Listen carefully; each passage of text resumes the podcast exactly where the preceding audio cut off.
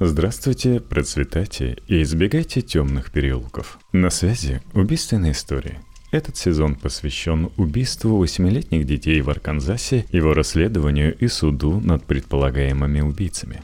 В пересказе, не всегда объективном, но мы это обычно опускаем, Алексея Ракитина. Это одиннадцатая, заключительная серия. Сезон очень длинный, поэтому начнем по традиции с пересказа предыдущих серий. В городке Вест-Мемфис пропадает трое детей.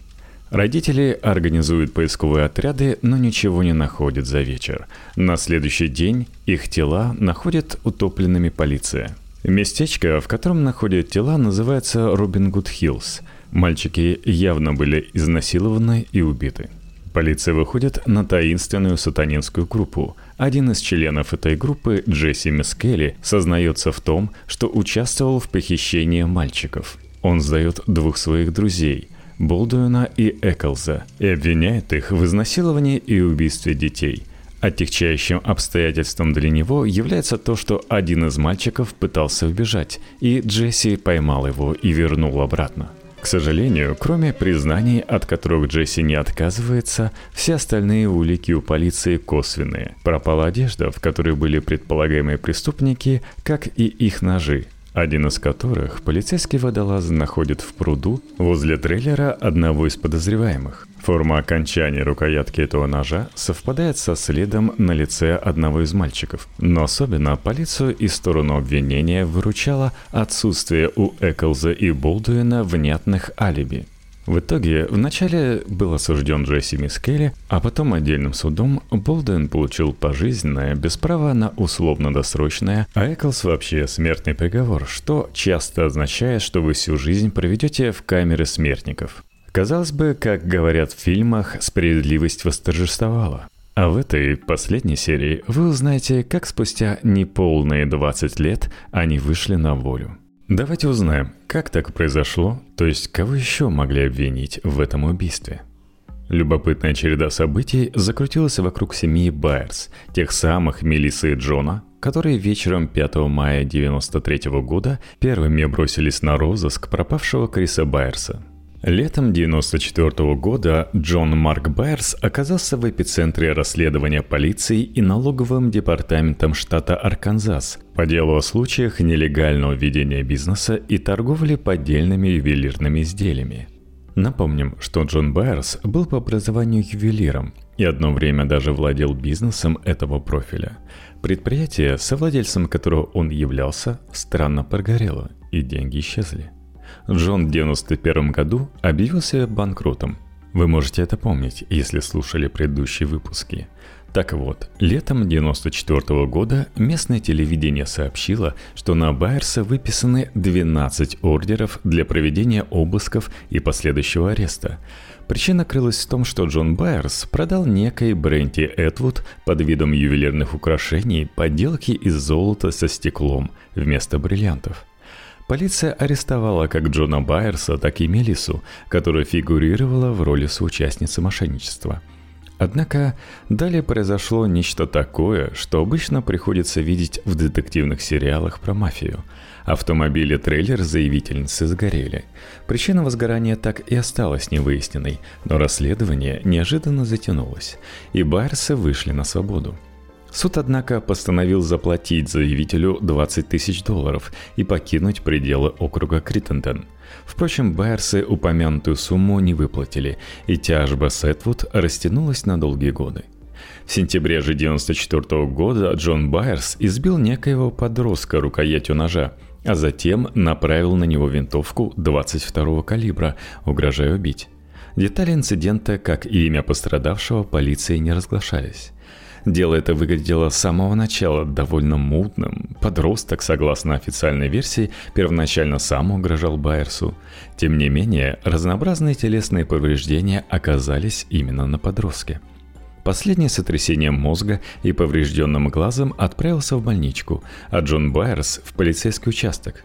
В конечном итоге суд приговорил его к одному году тюремного заключения и оплате 50% больничных счетов пострадавшего – Однако, учитывая тяжесть заболевания Байерса, рак мозга, его освободили от фактического отбывания тюремного срока.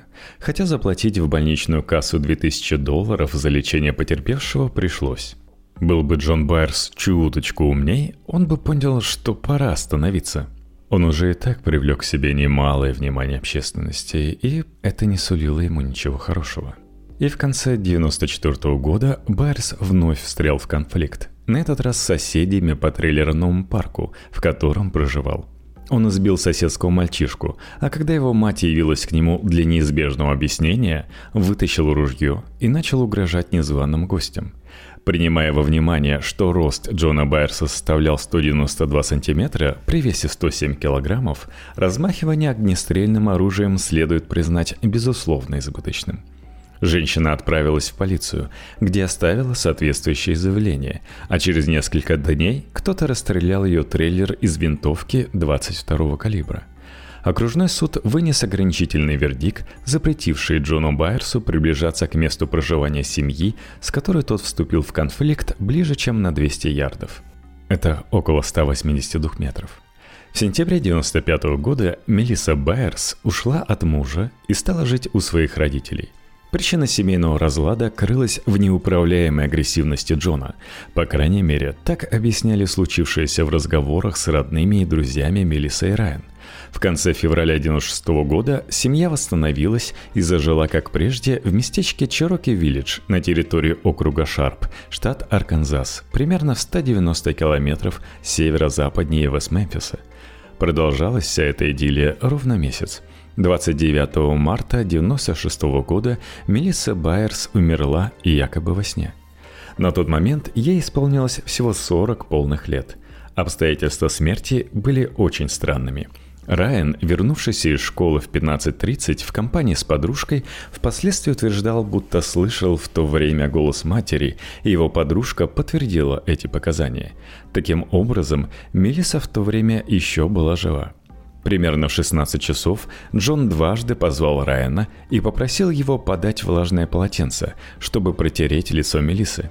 В это время он и Мелиса лежали на кровати в своей спальне. По утверждению Райана, он подал полотенце, Мелиса же при этом кашляла, то есть оставалась жива. Джон попросил сына позвать соседа по фамилии Мец и принялся делать жене искусственное дыхание.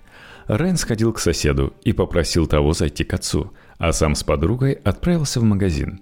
Домой он возвратился уже поздно вечером, после того, как тело Мелиссы Байерс забрали работники службы коронера. Мец, то самый сосед, что сначала явился в спальню Джона Байерса, а затем по телефону вызвал неотложку, в своих показаниях полиции сообщил, что Райан покинул отчий дом в чрезвычайном волнении и чуть было не опрокинул автомашину на повороте при выезде из двора – Скорая помощь прибыла к дому Байерсов примерно в 17.30 и через некоторое время отправилась с телом Мелиссы в реанимационное отделение Eastern Ozarks Regional Hospital. Джон Байерс находился в той же машине. В больнице 18.30 врачи констатировали смерть женщины и прекратили реанимационные мероприятия. Джон вернулся к своему дому, но его не пустили внутрь. Там проходил обыск, начатый службой шерифа после получения из больницы сообщения о смерти Мелисы. Джон уселся неподалеку от дома на скамеечку и наблюдал за действиями правоохранителей, а его одиночество скрашивала некоторая Аманда Мэнди Бизли, 40-летняя женщина, о которой Джон сообщил следователям, что она друг семьи.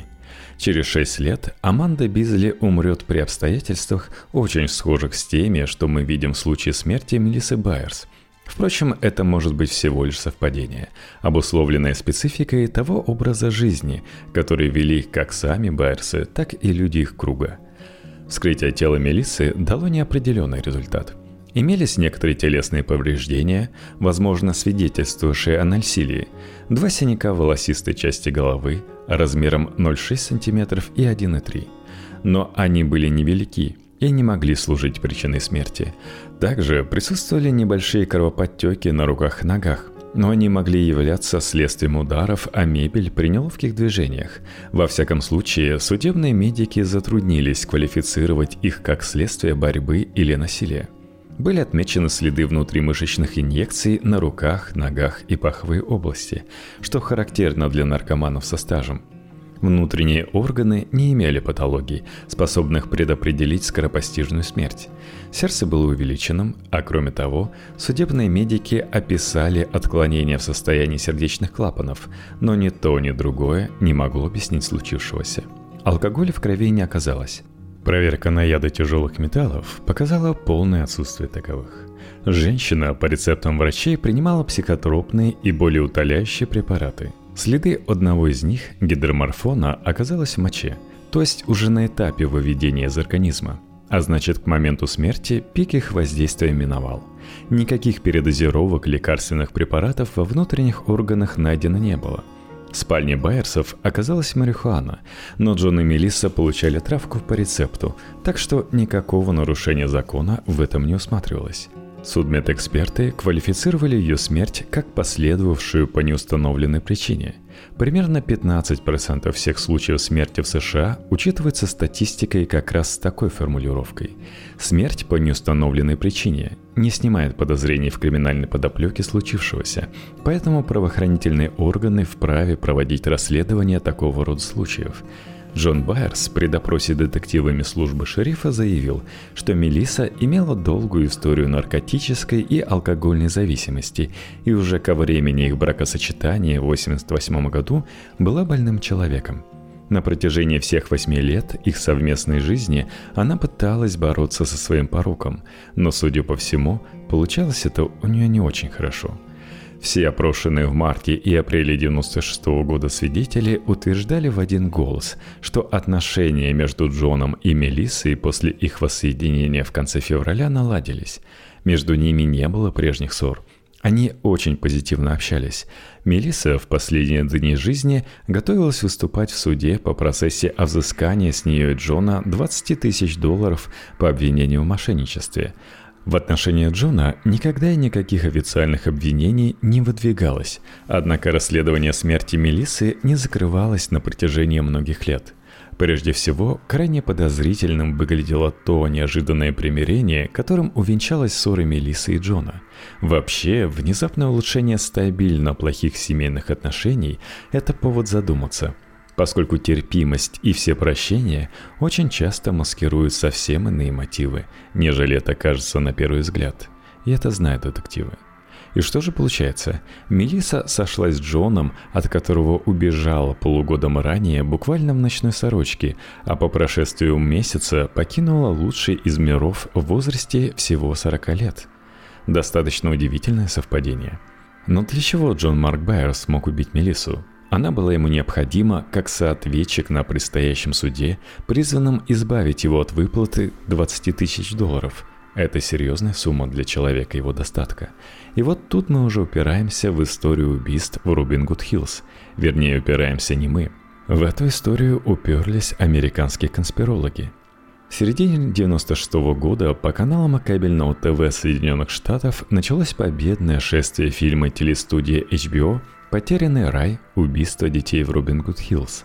Фильм продолжительностью более двух часов потряс американского обывателя история зверского убийства восьмилетних мальчиков и той неправоты, что обрушилось на бедных узников системы – в телефильме Эклс, Болдун и Мисс Келли были показаны несчастными жителями убогой американской провинции, а сотрудники полиции и прокуратуры выступали вроде хтонических извергов, повесивших на малолеток грех за преступление, которого они не совершали – Мисс Келли – несчастный дурачок, Болдуин – маленький запутанный мальчик, Эклс – просто несчастный больной шизофрении, милый и безобидный парень. А вот Гичел и Фоглеман – подлецы и моральные уроды. И самое главное, моральными уродами по версии HBO оказались родители убитых мальчиков, особенно Джон Байерс. Ему в фильме было выделено немало времени, и, как уже не раз отмечалось, Джон дал против себя немало фактического материала – и вот 29 марта 1996 года при странных обстоятельствах умерла Мелисса Байерс. И ушла американские конспирологи тут же выставили Джону гамбургский счет. Мелисса – важнейший свидетель, способный подтвердить времяпрепровождение Джона в то самое время, когда в Робин Гуд Хиллз совершилось убийство трех мальчиков. Если Мелисса вдруг надумала изменить свои показания о событиях вечера 5 мая 1993 года, то могло ли это намерение явиться мотивом ее убийства – эта догадка повела конспирологов дальше. Всем было известно, что сотрудники HBO еще в январе 1994 года заявили о своих подозрениях в адрес Джона Байерса. Его на этот счет даже допрашивали в суде. А вдруг эти подозрения могла чем-то весомым подкрепить Мелисса Байерс? И мог ли ее супруг закрыть рот опасному свидетелю самым надежным из всех возможных способов? С 96 -го года начались растянувшиеся на многие годы разного рода инсинуации и информационные вбросы на тему «Джон Байерс – убийца мальчиков в Робин Гуд Хиллз». А Джон Байерс, как тот сам себе злой Буратино, отжигал по полной. После смерти Мелисы он стал жить с Мэнди Бизли, но примерно через полтора года отношения их расстроились. Но примерно через полтора года отношения их расстроились. И Мэнди оставила Джона. И, разумеется, поспешила в полицию, где заявила, что Джон Байерс причастен к смерти Мелисы Якобы он очень опасался того, что полицейские во время обыска отыщут три шприца в нижнем ящике прикроватной тумбочки.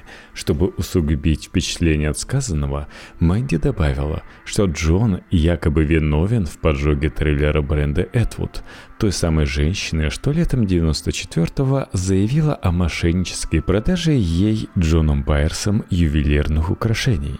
Об этом якобы ей рассказал сам Байерс. И чтобы совсем уничтожить его репутацию, Аманда Бизли подчеркнула, что Джон Байерс абсолютно лживый человек, который никогда и ни с кем не бывает искренен, и верить ему нельзя ни в чем. Непонятно, правда, почему сама Аманда поверила рассказам Джона, если тот и в самом деле являлся абсолютно лживым человеком. Женщина явно озвучила взаимоисключающие тезисы и давно не замечала этого. И были другие источники, сообщавшие примерно о таком же. Другое дело, что все они не соответствовали объективным данным, зафиксированным во время судебно-медицинского исследования трупы Мелиссы Байерс. Напомню, что Мелиса в момент смерти была трезва, и никакой передозировки лекарственных или наркотических препаратов в ее крови и внутренних органах не оказалось. Никаких трех шприцов, о которых говорила Аманда Бизли, в нижнем ящике думочки не было. Детективы тщательно осмотрели весь дом и даже засняли процесс обыска на видео – Сие означает, что сообщения Мэнди Бизли и всяких конфиденциальных источников не стоят ломаного гроша. Поэтому детективы, занятые расследованием, никак на эту информацию не реагировали. Но американская общественность считала иначе. И по мере того, как отдельные фрагменты этой информации становились известны, а процесс этот растянулся на многие годы, недоверие к Джону Байерску только росло. Давно сам продолжал чудить, лишь подпитывая всеобщее неприязненное отношение.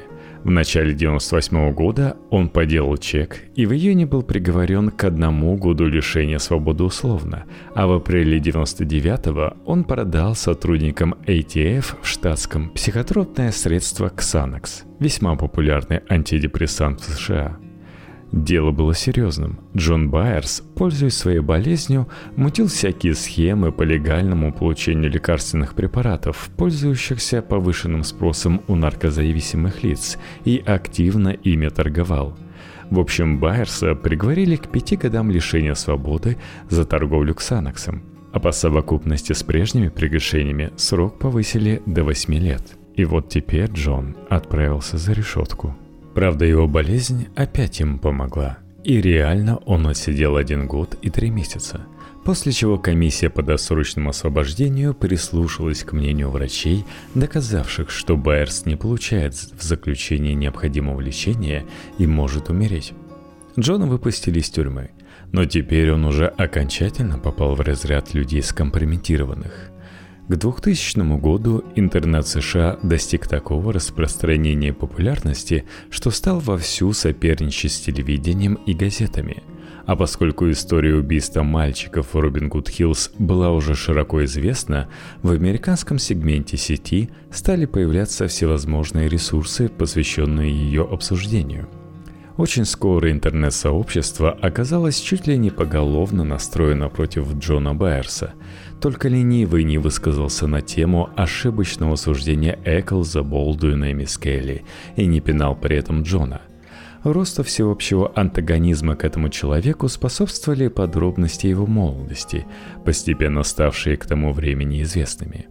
Выяснилось, например, что в возрасте 17 лет Джон гонялся за родителями с ножом в руках, а когда появился полицейский патруль, то распоясавшийся тинейджер пригрозил зарезать обоих полицейских. В юношеском возрасте Джон много экспериментировал с наркотиками и впоследствии не скрывал особо, что знает толк в подобных вещах. Понятно, что откровения такого рода общественных симпатий Байерсу не прибавили. На протяжении 96-2000-х защита Эклза, Болдуина и Мискелли весьма деятельно боролась за их освобождение в судах разных инстанций. Впоследствии Дамин Эклс в написанной им книге воспоминания заявлял о своем недовольстве юридической компетентностью защитников, но для таких громких заявлений вряд ли существовали объективные предпосылки. Активности адвокатов нельзя не отдать должного. Они буквально рыли ноздрями землю, стремясь отыскать хоть какую-то зацепку, способную скомпрометировать судебные процессы 94-го. Но в итоге для осужденных все замкнулось на юридических инстанциях на уровне штата. Но это отнюдь не означало крушение их надежд на реабилитацию. В ход пошла очень популярная в Арканзасе уловка, связанная с реализацией права на апелляцию на основании статьи 37 Уголовно-процессуального кодекса штата – эта статья дает право обжаловать приговор в случае несоблюдения некоторых процессуальных формальностей – на самом деле формальностей этих довольно много, порядка дюжины. Они в основном связаны с претензиями осужденного качества доказских услуг, невозможностью ознакомления с материалами следствия и тому подобными деталями. Защита Эклза напирала на то, что тот не мог в полной мере ознакомиться с материалами расследования ввиду назначенного ему в период подготовки к суду медикаментозного лечения. Кроме того, Адвокаты напирали на недостаточность оплаты своих услуг, которая была ограничена 19 долларами в час.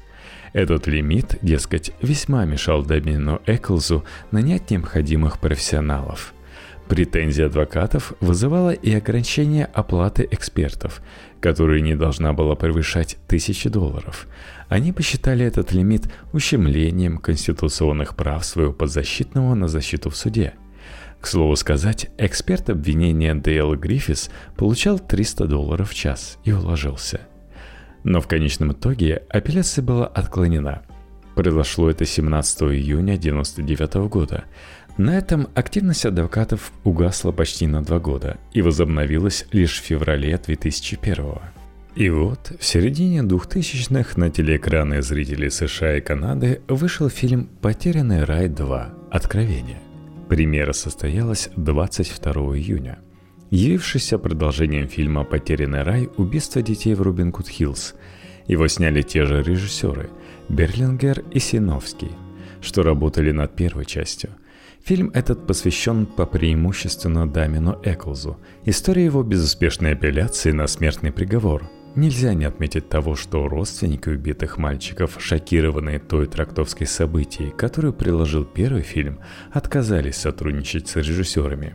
Все, кроме Джона Байерса – он старательно отыграл роль городского сумасшедшего, появляясь в кадре только для того, чтобы спеть религиозный гимн, помахать перед телекамерой Библией, сказать натужным голосом несколько пафосных фраз, не несущих ни малейшей смысловой нагрузки. Совершенно фееричной оказалась сцена ритуального сожжения убийц, которую Джон Марк Байерс устроил в лесу. По смыслу он сжигал тела Эклза, Болдуина и Мискеля – Заслуживает упоминания то, как режиссеры постоянно переключались на тему смерти Мелиссы Байерс. Они даже отсняли сцену разговора Джона с детективом, проводившим это расследование, и дважды вмонтировали ее фрагменты фильм. Нельзя не упомянуть того, что Синовский и Берлингер получили под свой проект серьезное финансирование и в расходах себе не ограничивали. Они оплатили всем, согласившимся с ними разговаривать. Они даже перечислили средства Доминитир, хотя последняя отказалась общаться с ними и запретила снимать как себя, так и сына Сета. Первоначально, кстати, его звали Дамиан Сет Азария Эклс – но затем Домини порвала со своим возлюбленным, уехала из Арканзаса и дала сыну фамилию Тир. При этом у них почему-то не нашлось денег для настоящих потерпевших, родственников замученных детей. Режиссеры также показали появившиеся к тому времени по всем США группы поддержки невинно осужденных Эклза, Болдуина и Мискелли. Одна такая группа из Калифорнии сидит в чате с находившимся в тюрьме Эклзом – который имеет доступ к компьютеру и интернету. Другая группа поддержки штампует и раздает прохожим футболки с фотографиями жертв судебного произвола. Другой момент связан с запуском широкой массы очень важной для осужденной троицы версии. Выдумал ее адвокат Стидман, пожалуй, самый умный, хитрый и дальновидный из всех защитников этой компании убийц. Стидман очень активно защищал Джесси Мискелли, вылезал на все возможные медийные площадки, прежде всего на телевидении, но также свидился в газетах и всевозможных юридических семинарах, конгрессах. Он прекрасно понял, сколь убийственно для всей троицы преступников обнаружение ножа выживальщика на дне озера Лейкшир. Эта находка расставляла по местам все наработки следствия. Она объясняла очень многое. Ведь разные свидетели независимо друг от друга утверждали, что у Эклса и Болтуина имелись мощные ножи, совсем не кухонные. Но при обыске ножей-то не оказалось. А почему? А потому что подозреваемые побеспокоились насчет уничтожения улик. Тем более, что странная рана на лице одного из убитых мальчиков отлично соответствовала торцевой части найденной в озере ножа. Находка все расставляла по своим местам – и достоверно объясняла многие детали. Стедман понимал, что этот аргумент надо как-то убрать. Он попытался это сделать следующим образом. По версии Денниса Стидмана, никакого ножа выживания у убийц не было. Подозрительный же след выше и ниже левой брови Криса Байерса оставлен зубами убийцы – Стидман заказал одонтологическую экспертизу, которая получила доступ к соответствующим медицинским документам осужденных и доказала, что след в области левой брови убитого не мог быть оставлен кем-то из них. Тогда адвокат Стидмана затребовал допуск к медицинским документам Джона Марка Байерса и узнал, что тот в марте-апреле 1997 года удалил все зубы. Это было даже лучше того, что Деннис Стидман надеялся узнать. Джон Байерс буквально подарил себе адвокату, и Стидман использовал полученную информацию на все сто процентов. Хотя, во-первых, весной 97 года, спустя почти 4 года со времени убийства детей в Рубин Гуд Хиллз, Байерс просто не мог знать о том, что появятся какие-то подозрения, связанные с возможным укусом одной из жертв. Тогда подобных подозрений не существовало. Они не озвучивались ни в ходе судебных процессов над Мискелли, Эклзом и Болдуином, ни позже. Во-вторых, для удаления зубов существовали объективные медицинские показания. Джон занялся этой весьма болезненной процедурой вовсе не ради красивого прикуса – Предполагалось проведение серьезной медицинской операции на мозге, а поскольку Джон имел плохие зубы, это могло дать самые серьезные послеоперационные осложнения. Удалить зубы в его положении было дешевле, чем их лечить. Существовали медицинские документы на сей счет, поэтому поставить Джону Байерсу вину удаления зубов просто невозможно – так что правоохранительные органы проигнорировали довольно грубый наброс как адвоката Стидмана, так и режиссеров HBO. А их можно с полным основанием сравнить с карточными фокусниками, показывающими зрителю одни карты, но ловко выбрасывавшими из поля зрения другие, меняющие восприятие ситуации – Например, полным молчанием обходился тот факт, что алиби Джона Байерса основывалось отнюдь не на показаниях Мелиссы, а на словах ее старшего пасынка Райана Кларка. Райан являлся не родным сыном Байерса. Ему было незачем покрывать чужого дядю. При этом Райан находился рядом с Джоном Байерсом от начала развития инцидента до его завершения – то есть с того момента, как отчим забрал его из здания суда, и до того, как они вернулись в дом, где к ним присоединилась Даян Мур. Райан никогда ни единым словом не обмолвился о том, что ситуация во второй половине дня 5 мая 1993 года развивалась иначе, нежели это описал Джон Байерс в официальных показаниях следственной группе – да и совершенно безумным и даже бессовестным выглядело предположение Стидмана о том, что судмедэксперты во время проведения осмотров в мае 93 года тел убитых мальчиков не сумели распознать укусы. Укусы сильно отличаются по характеру травмирования как от ран, оставленных острыми предметами, колюще-режущие орудия, осколки стекла и прочее, так и рассечений, произведенных тупогранным или тупым орудием – камнем, молотком, ударом кулака, наконец. Простой осмотр места ранения с использованием увеличительного стекла в таких случаях все расставляет по своим местам. Судмедэксперт не может спутать укус с ударом тупогранным предметом. Мнение врача, осматривавшего рану своими глазами, явно перевешивает суждение эксперта, вынесенное на основании разглядывания фотоснимка – Понятно, что ожидания общественности, добивавшейся освобождения невинно осужденных Эклза, Болдуина, Мискелли, были связаны прежде всего с проведением новых экспертиз улик, добытых в ходе следствия 1993 года. Определенные резоны в такого рода ожиданиях имелись, 90-е 2000-е годы явились временем революционных усовершенствований судебно-медицинских и криминалистических технологий. Если в начале последнего десятилетия 20 века даже группу крови подозреваемого не всегда можно было установить по обнаруженной на месте преступления сперме, помните, как мы это обсуждали в выпусках про Чикатило – тоже через полтора-два десятилетия стала возможной безошибочная идентификация человека по единственному волосу с фолликулой или незаметному патожировому следу руки на ткани. Криминалистические технологии, без преувеличения, стали фантастическими.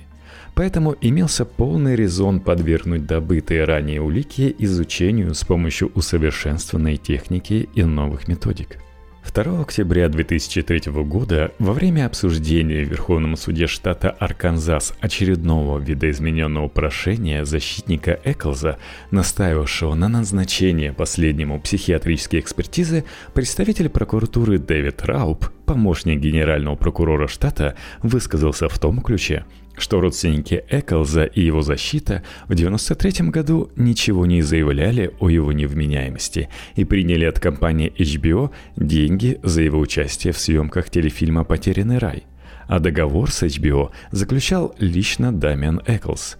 Но если он был тогда невменяем, неадекватен и полностью лишен здравого сознания, то договор следует признать ничтожным, а полученный от его выполнения гонорар возвернуть в кассу HBO – Аргумент был изящным и воистину зубодробительным, поскольку родственники Эклза, да и он сам, были людьми, мягко говоря, очень ограниченными в средствах, Дэвид Рауб, выдвигая свой аргумент, ничем не рисковал. То, как Рауб отбил наскок нового адвоката Эклза, теперь это был некий Роберт Оуэн из Техаса, сменивший предыдущих защитников, с которыми Эклз расстался очень плохо, казалось, дало стороне обвинения мощный аргумент, способный существенно помочь в будущем. Дальнейшие события, однако, приобрели очень интересное направление, связанное не в последнюю очередь с тем, что в том же октябре 2003 года Виктория Хатчинсон дала сенсационное интервью газете Arkansas Times, в котором полностью отреклась от своих показаний десятилетней давности. Тому времени Виктория уже поняла, что общественное мнение резко качнулось в сторону симпатии к невинно осужденной троице. В таких условиях трудно было избежать самого пристального внимания к аргументации обвинения, а поскольку рассказы Виктории Хатчинсон являлись отнюдь не последними по значимости для прокуратуры, конспирологи рано или поздно должны были добраться как до нее самой, так и до ее словоохотливого сына – если болтовня завравшегося Айрона в конечном итоге была отброшена прокуратурой и не рассматривалась как свидетельство, заслуживающее внимания, то заявления самой Виктории о ее частном расследовании в отношении Мискелли и Эклза считались до такой степени убедительными и правдивыми, что дамочку даже вызвали в суд для дачи показаний – Спустя почти 10 лет Виктория, видимо, ясно осознала, что ее даже вызвали в суд для дачи показаний. Спустя почти 10 лет Виктория, видимо, ясно осознала, что в ближайшие годы конспирологи доберутся до ее откровений и вытащат на белый свет немало грязного белья. Но многие считают нападение лучшая форма защиты, а такие, как Виктория Хатчинсон, церемониться не привыкли.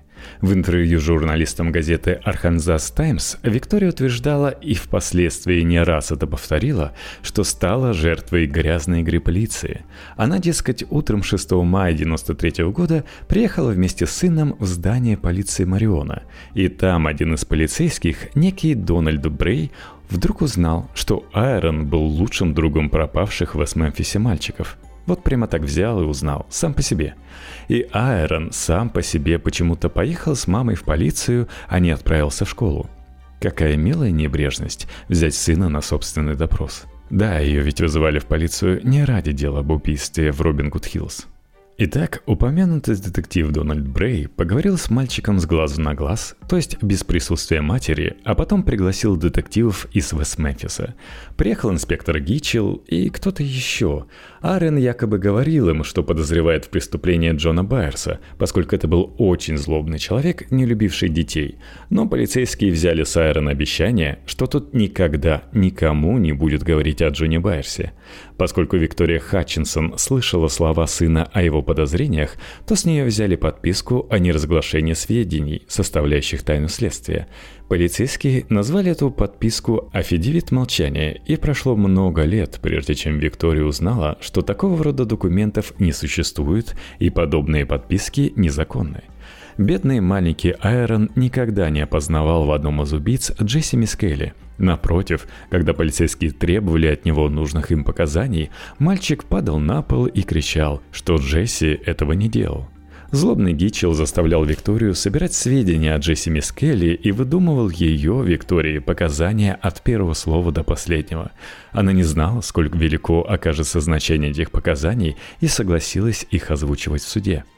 В общем, читатель должен был понять, что полиция Вест-Мемфиса и прокуратура округа Криттенден – это сплошь заговорщики и фальсификаторы расследования, выдумавшие от начала до конца обвинения в адрес Мискейли, Болдуина и Эклза. А Виктория Хатчинсон – бедная овечка, пострадавшая по собственной доброте и наивности. И в суд она пришла, не понимая важности своего оговора для судеб обвиняемых – и присягу в суде принесла, и речь свою выговорила на более часа, и на вопросы адвокатов отвечала, глядя в глаза, и все это время она оставалась в неведении относительно того, что оговаривает невиновных людей.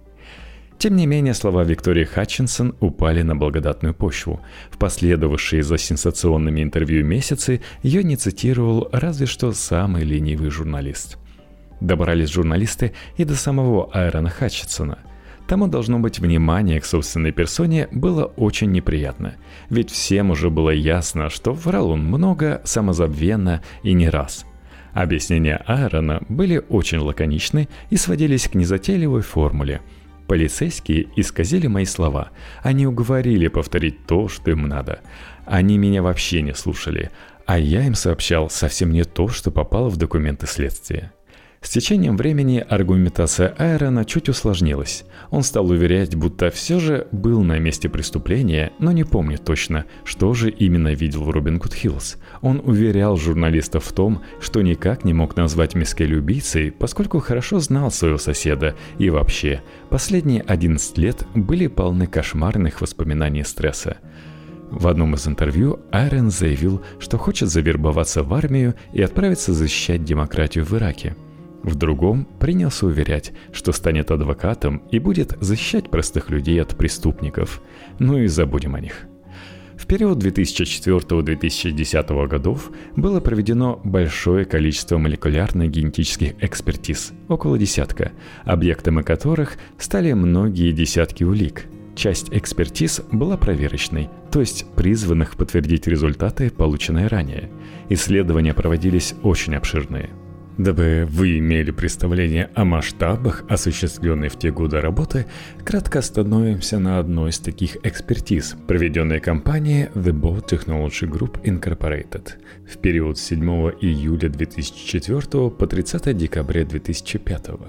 Специалистам компании были представлены 79 образцов, в числе которых находились подногтевое содержимое правой и левой руки Джеймса Майкла Мура – волоски волокна от мест связывания Мура, ректальные, назальные, оральные и пенисные тампоны от тела Майкла Мура, аналогичные образцы, взятые от тела Кристофера Байерса, три волоска, найденные на теле Байерса, фрагмент ткани синих штанов, тампоны и смывы с рукояти и лезвия ножа, полученного от съемочной группы компании HBO. Речь идет о ноже, подаренном Джоном Байерсом телеоператору – сам нож и один волос в нем, в канавке для лезвия. Фрагменты кожи с участком связывания рук Криса Байерса, Стиви Бранча и Майкла Мура. Спортивная сумка, найденная в Робин Гуд Хиллз. Одноразовое лезвие Рейза, обнаруженное в упомянутой сумке. Фракции спермы были выявлены на ректальном и пенисном тампонах Майкла Мура, но ДНК из них не мог быть восстановлен – на ноже, представленном для исследования, генетического материала найти не удалось. На синих штанах были обнаружены фракции спермы, но ДНК из них восстановить не удалось. На спортивной сумке и одноразовых лезвиях Рейза генетического материала не оказалось. Причем надо понимать, что пороговая чувствительность к сперме, использованной в ходе исследования технологии, составляла 50 пикограмм в миллилитре исследуемого образца – это очень высокая чувствительность. Для сравнения, можно упомянуть, что стандартный тест выявления спермы Serotec PSA Simiquant, получивший распространение во многих бюро СМЭ России после 2005 имеет чувствительность до 0,2 нанограмм на миллилитр, то есть грубее не менее чем на порядок. Отсутствие генетического материала на некоторых из представленных улик удивлять не должно – это следствие предшествующих исследований, в результате которых имело место частичное уничтожение и деградация следов биологического происхождения. Самым главным результатом описанной выше экспертизы, а также некоторых других, подтвердивших ее выводы, явилось доказательное подтверждение изнасилования убитых в Робин Гуд Хиллз мальчиков. Они подверглись как оральным, так и анальным изнасилованиям, что очень точно соответствовало показаниям Джесси Мискелли. Единственное расхождение экспертизы с его словами заключается в том, что он сообщал об изнасилованиях двух мальчиков – Байерса и Мура – но ничего не сказал об аналогичных действиях в отношении Стиви Бранча. Однако это несоответствие показаниями Скелли результатам экспертизы легко объясняется тем, что тот покинул место совершения преступления до его окончания.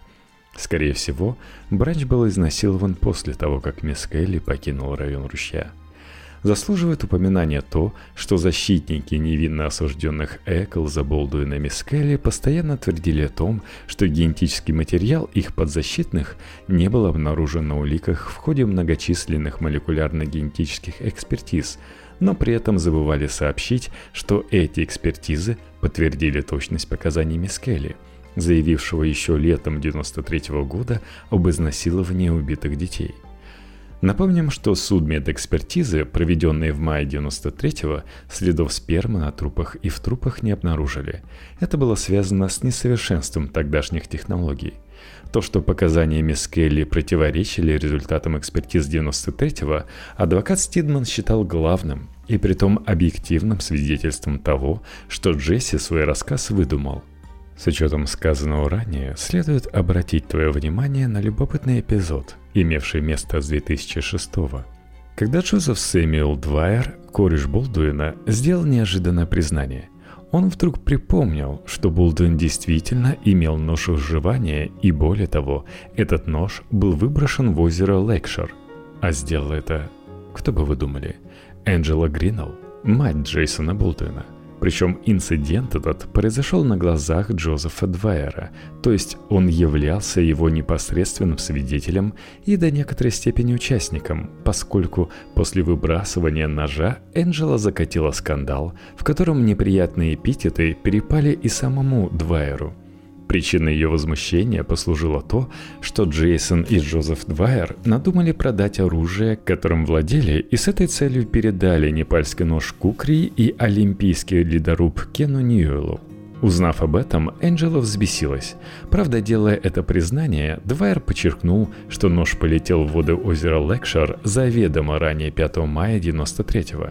Но если перемотаться на пару выпусков назад, то можно вспомнить, что история с передачей ножа Кукри или Даруба имела место после 5 мая, и, соответственно, Энджела Гринелл никак не могла быть недовольна по этому поводу ранее. Однако самое ценное в воспоминаниях Двайера заключается в том, что он фактически признал лживость заявления Энджела Гринелл и Джейсона Болдуина, твердивших, будто никакого ножа выживания в их семье никогда не было – они говорили так и в 1994 году, и в последующие годы.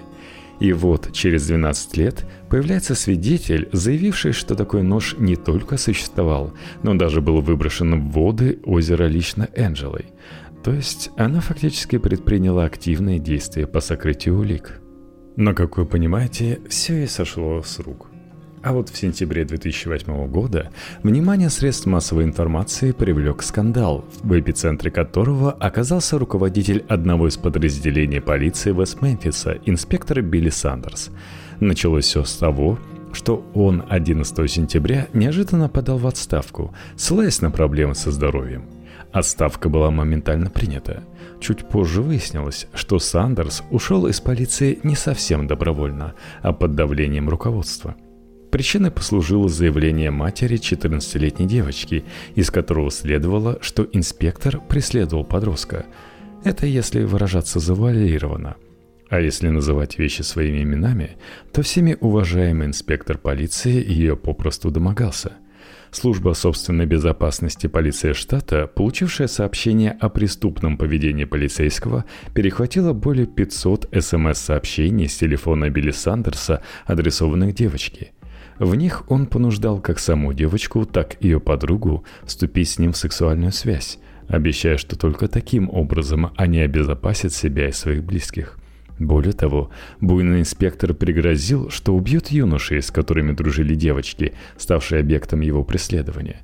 Именно эти угрозы жизни, исходившие от высокопоставленного офицера полиции, побудили полицию штата действовать с максимальной быстротой – в ходе расследования выяснилось, что Сандерс покупал своим несовершеннолетним подружкам, если их можно так назвать, спиртное, что добавило ему еще одну статью обвинения. История инспектора Сандерса привлекла к себе немалое внимание общественности не только потому, что поведение полицейского было исключительно морально само по себе – но и потому, что он служил в полиции Вест-Мемфиса с 91 года и принимал деятельное участие в расследовании убийства в Рубингуд-Хиллз. Достаточно сказать, что 6 мая 93 он привлекался к прочесыванию местности в районе автомойки Блю Бикон, а в последующие дни участвовал в вопросах населения – и вот по прошествии 15 лет этот человек грозил убийством 14-15-летним подросткам – Понятно, что преступное поведение Сандерса бросало тень не только на него самого, но и на всю полицию Вест-Мемфиса, давая почву для сомнений в порядочности и в профессиональной компетентности тех сотрудников, что проводили расследование в 93-м. История расследования убийства в Рубин Гуд Хиллз и последующего осуждения Эклза Болдуина и Мискелли благодаря стараниям телестудии HBO привлекла к себе немалое внимание общественности, которая с течением времени не только не угасала, но и напротив, лишь разжигалась новостями. В 2002 вышел музыкальный сборник под названием Rise Above – 24 Black Flag Songs to Benefit the West Memphis – весь доход от продажи которого был направлен на оплату услуг адвокатов невинно осужденных. В поддержку последних делали заявления медийные фигуры различного масштаба. От участниц кантри-группы Dixie Chicks и киноактера Джонни Деппа до известной тележурналистки Афродиты Джонс и Джона Дугласа, создателя и первого начальника отдела вспомогательной следственной поддержки ФБР, а впоследствии автора книг на криминальные темы – с начала 2000-х годов стали издаваться книги, посвященные расследованию убийств в Робингуд-Хиллз, в основном с уклоном в разоблачение произвола правоохранительных органов. Обстановка в обществе все более стала меняться в пользу Троицы. В 2005-м разродился мемуарами и Дамиан Эклс, Там, например, он утверждал, будто в камере смертников ему не давали столовые приборы, и он на протяжении многих лет ел руками, отчего, дескать, разучился пользоваться ложкой и вилкой – но это была явной глупой выдумкой. Также Эклс рассказал о якобы имевшем место изнасиловании, жертвой которого он явился. Информация об этом вызвала переполох в руководстве пенитенциарными учреждениями Арканзаса и спровоцировала официальную проверку. Дело в том, что условия содержания смертников исключают их контакты с другими узниками, или, по крайней мере, их чрезвычайно затрудняют. Гипотетически они возможны всего один час в сутки во время прогулки, но и прогулки организованы таким образом, чтобы исключить физическое взаимодействие рядовых заключенных со смертником. А тут такое. Проверка показала, что Эклс выдумал историю с изнасилованием от начала до конца и сделал это для того, чтобы предстать перед читателями в образе жертвы. Также на страницах книги Эклс неоднократно заявлял, будто никогда не бывал в Робин Гуд Хиллз, что очевидно противоречит его собственным утверждениям в суде, во время которых он признал, что прекрасно знал северные районы Вест-Мемфиса, поскольку не имел водительских прав и передвигался пешим ходом. Хотя также он утверждал, будто вообще не жил в Вест-Мемфисе, и дом его располагался в 23 километрах от Робин Гуд Хиллз – на самом же деле, трейлер его родителей находился менее чем 900 метров от Робин Гуд Хиллз. Более того, он находился к месту преступления даже ближе, чем дома жертв. Если быть совсем точным, то следует упомянуть, что весной 93-го Эклс имел привычку не возвращаться домой, оставался ночевать в трейлере доме Нетир в Марионе – Несмотря на это, книга воспоминаний Эклза оказалась очень даже востребованной, поскольку к 2005 году в американском обществе уже царила обстановка некритичного восприятия информации, исходившей от невинно осужденных, их родственников и адвокатов. Все попытки представителей правоохранительных органов парировать выпады в свой адрес конструктивными возражениями расценивались как недобросовестные или предвзятые – Обычно где-то к этому времени я останавливаю свой выпуск, но я же обещал добить историю, так что продолжаем. Родственники жертв, оказавшиеся под сильным эмоциональным воздействием, постепенно начали менять свои суждения и оценки виновности Эклза, Болдуина и Мискелли.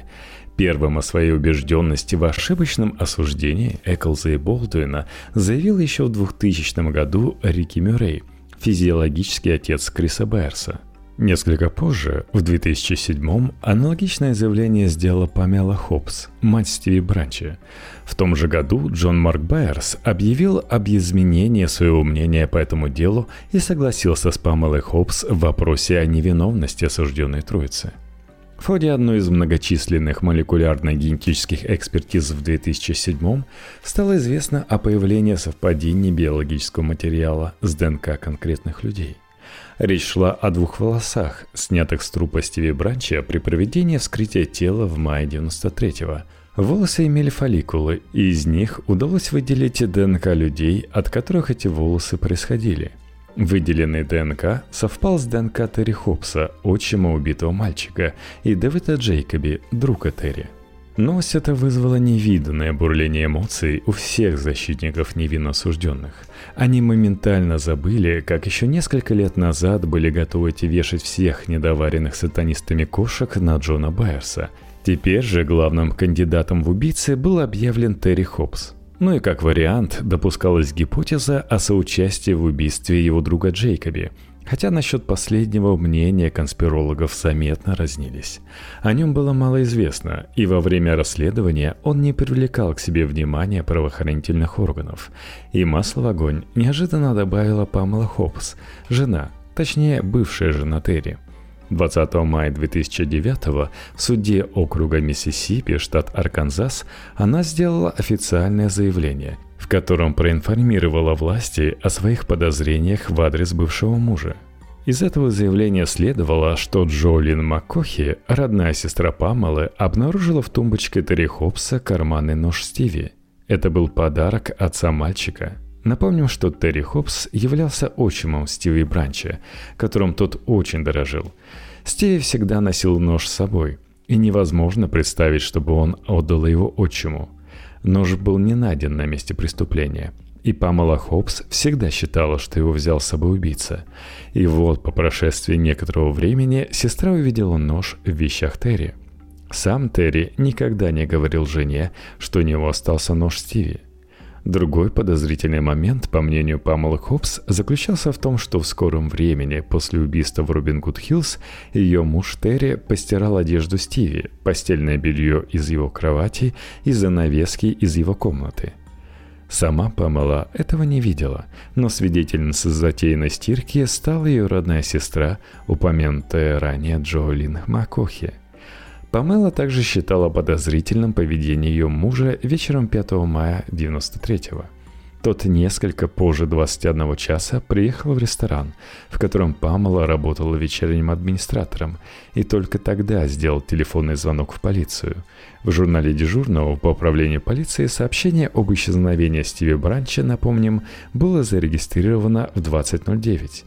В 2007 году Памела заявила, что столь поздний вызов полиции ей кажется подозрительным.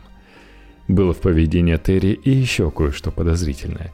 Например, в 2002 или в 2003 годах он неожиданно поинтересовался у Джолин, считает ли она возможным его участие в убийстве мальчиков в Робин Гуд Хиллз. Сестра Памела ответила утвердительно, и Терри Хопс, недолго подумав, согласился с нею. Дескать, да, я мог бы содрать с человека кожу, поскольку работал на скотобойне.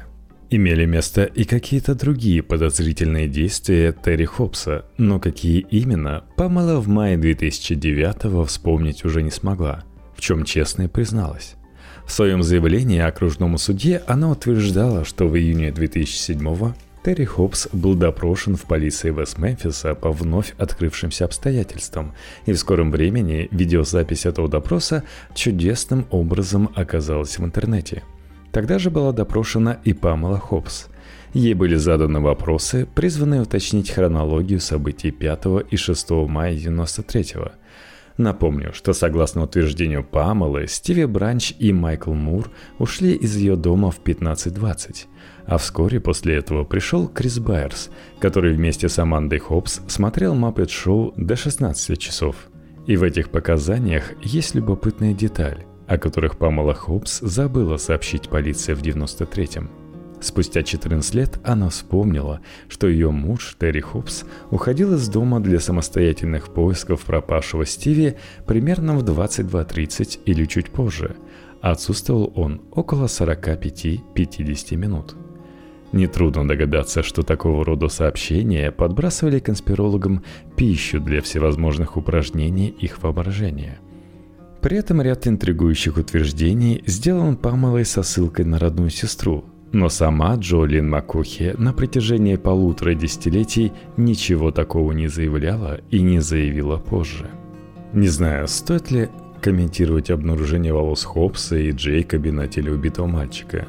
Это открытие никоим образом не привязывает первого и второго к преступлению. Поскольку Хопс проживал вместе со Стиви, то нет ничего странного в том, что волос одного оказался на теле другого. Даже обнаружение волоса Джейкоби ничего не означает, ибо последний бывал в доме Хопсов и, работая водителем грузовой автомашины, частенько подвозил друга, то есть Терри Хопса от работы домой – Терри вполне мог принести волос Джейкоби на свои одежды, и уже далее тот мог попасть на одежду, обувь или волосы Стиви.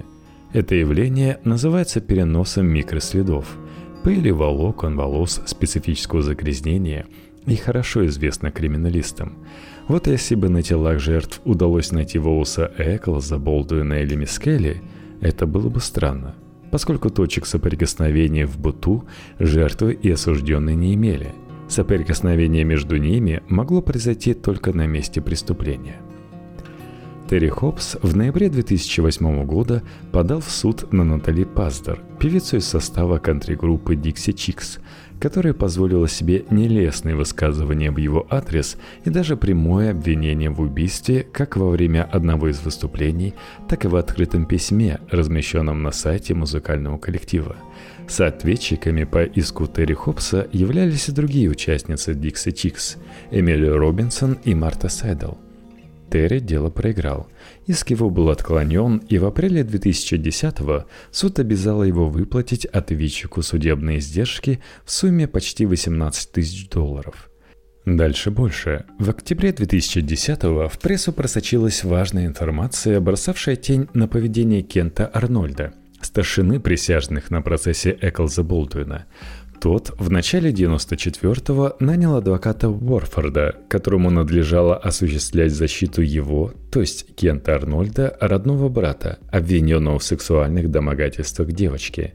В процессе общения с клиентом Уорфорд узнал, что Арнольд еще до избрания в жюри присяжных был хорошо осведомлен о деталях расследования и суда над Мискелли – причем при выборах в члены жюри умышленно скрыл свою осведомленность. Став старшиной присяжных, он попытался использовать свою информированность для того, чтобы влиять на мнение прочих членов жюри.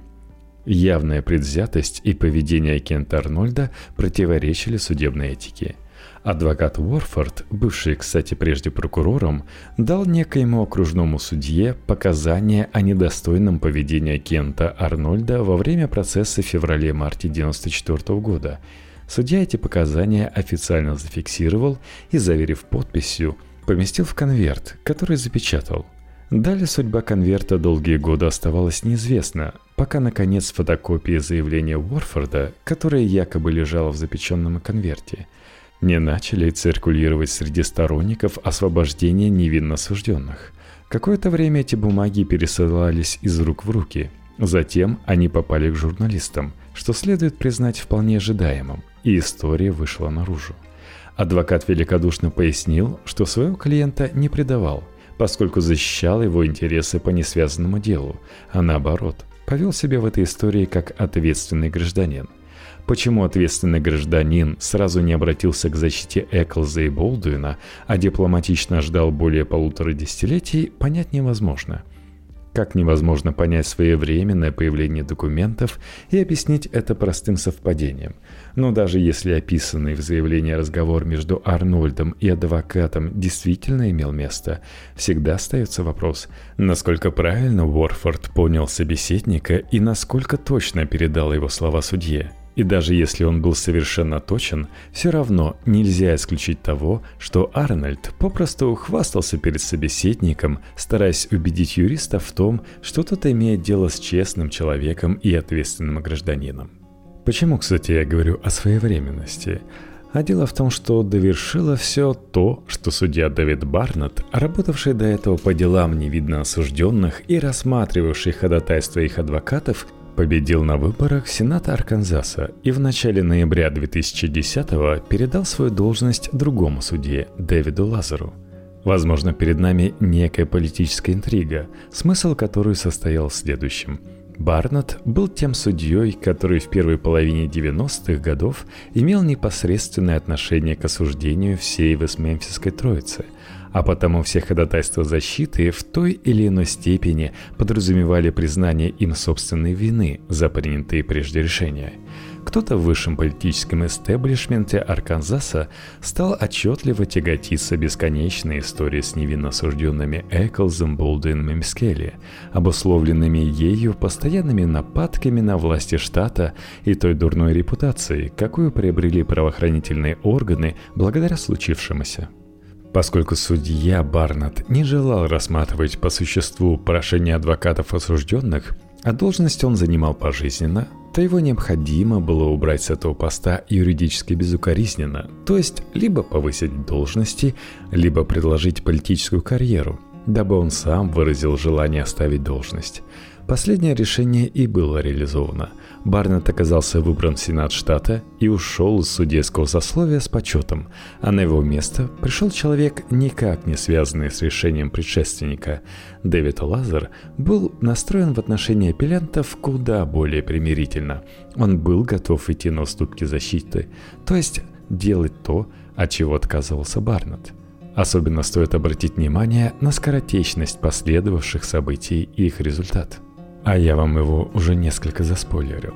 Едва только в среду, 3 ноября, стало известно о прохождении Барнета в Сенат, как на следующий день Верховный суд штата отменил его решение от 8 сентября 2008, в котором судья отказал защите в новом судебном рассмотрении дела с приобщением результатов молекулярных генетических экспертиз – и через 4 недели после этой отмены, 30 ноября 2010 Дэвид Лазер приступил к отправлению обязанностей руководителя службы судебного следствия, сменив на этом посту Барната, и сразу начались разительные перемены – Прежде всего, Лазар заявил, что намерен внимательно изучить дело Вестминфисской Троицы и положить конец общественному противостоянию.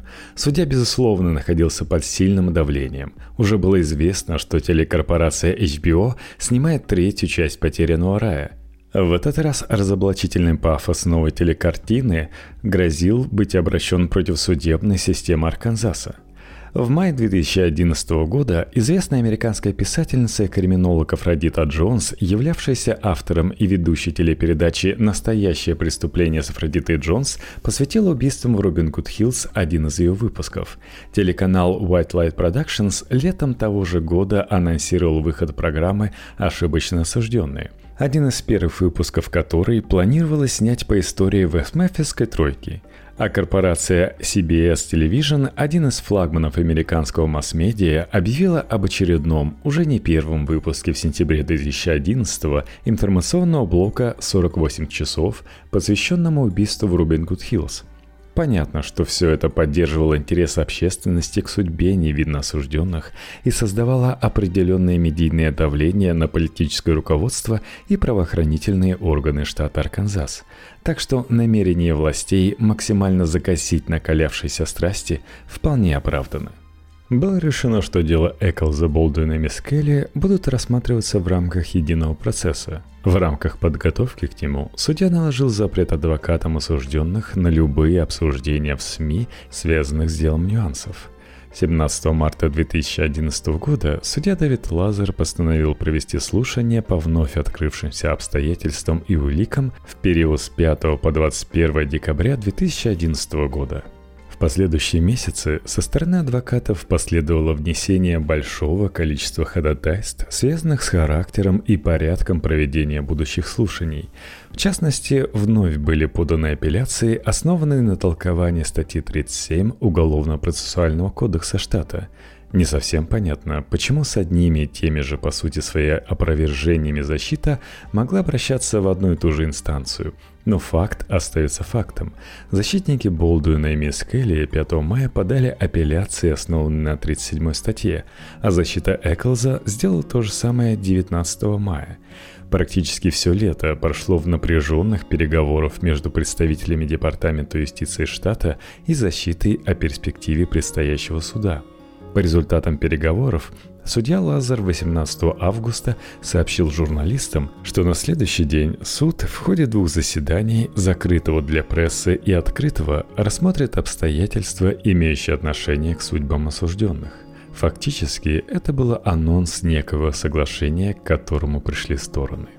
События следующего дня все разъяснили – на открытом судебном заседании было объявлено о достижении сторонами согласия, которое выражалось в следующем. Все трое осужденных подают особое ходатайство о смягчении приговора, известное под условным названием признания Элфорда, и сразу же выходят из тюрьмы, имея юридический статус досрочно освобожденных. В тот же день все и произошло. Эклс, Болдуин и Мискелли подали заранее подготовленные документы, и судья тут же постановил ограничить срок их пребывания в заключении фактически отбытым сроком продолжительностью 18 лет 78 дней. В тот же день вся троица вышла на свободу. Наверное, тебе необходимо небольшое пояснение – Признание Элфорда или доктрина Элфорда – это особый вид сделки со следствием, практикуемый в США, при которой обвиняемый признает невозможность опровергнуть выдвинутые против него обвинения и юридическую обоснованность обвинительного приговора – но при этом настаивает на собственной невиновности. И на основании его невиновности он может быть освобожден от наказания, если на то даст согласие Департамент юстиции – Немного странно, согласитесь?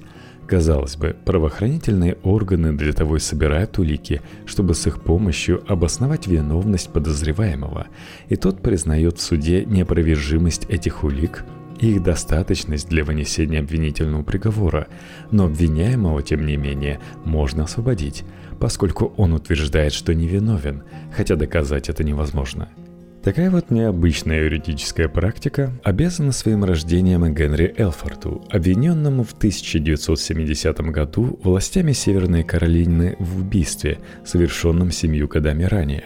Улики против него были весьма серьезны, и очень вероятно, что Элфорд и в самом деле был убийцей. Представ перед судом, Генри признал вину в убийстве второй степени и был приговорен к тюремному сроку в 30 лет – Буквально в тот же день он написал апелляцию, в которой утверждал, что признал вину ввиду сделки с обвинением, дабы избежать вынесения смертного приговора. То есть фактически Элфорд, пойдя на сделку, сразу же от нее отказался. Верховный суд штата отклонил апелляцию, исходя из того соображения, что осужденный действовал добровольно и с полным осознанием последствий своего шага. А вот Верховный суд США посмотрел на эту ситуацию иначе. Судья Байрон Уайт принял ту точку зрения, что действия Генри Элфорда были отнюдь не добровольны, а вынуждены, поскольку тому грозила смертная казнь. И, скорее всего, Элфорд вышел бы на свободу. Но до того, как решение Федерального Верховного Суда вступило в силу, он скончался в тюрьме. Сама эта история, мотивы решения ее участников весьма и весьма спорны – но находясь в России, нам вряд ли удастся корректно разобраться в хитросплетениях доводов чуждых нам юридической науки и правоприменения. Просто следует принять как факт, что в США существует такой вот особый вид сделки осужденного с правосудием, который позволяет первому выйти на свободу, оставаясь при этом виновным с формальной точки зрения второго – Осужденный особым заявлением подтверждает достаточную обоснованность судебного приговора, по которому он был лишен свободы, но заявляет о своей невиновности. Он выпускается из тюрьмы и в дальнейшем считается условно-досрочно освобожденным, а потому не имеет права требовать от органов власти каких-либо компенсаций за вынесение обвинительного приговора и то время, что он провел в условиях изоляции от общества – все ходатайства и встречные иски, поданные от лица осужденного, должны быть отозваны. Поэтому да, к 28 сентября 2011 года все апелляции, подданные защитой Эклза, Болдуина и Мискелли, были отозваны, и решение судьи Дэвида Лазера о применении к осужденным признания Элфорда вступило в действие в полной мере час уложиться не получилось. У меня еще осталось немного материалов о их последующей жизни и про альтернативную версию убийства, но я, пожалуй, оставлю ее для патреонов. А вы пишите в комментариях, как вам такая вот концовка, с тем, что явные убийцы вышли на свободу. Для комментариев есть iTunes, есть постер, да и ВКонтакте есть. Всем с ВКком привет. Ну а по комментариям на Патреоне мне сразу же прилетает письмо на ящик. Так что заходите, patreon.com slash в подкасте. Подписавшись, вы получите ссылку на все мои активности, на все мои подкасты в одном RSS-фиде. А это, кстати, кроме убийственных историй, еще вечернее чтение и IT-тренд. Ну и кроме длинных форм, которые существуют в виде подкастов, там бывают записи около 10 минут. Ну а дальше берете RSS и скармливаете вашему любимому подкаст-приемнику –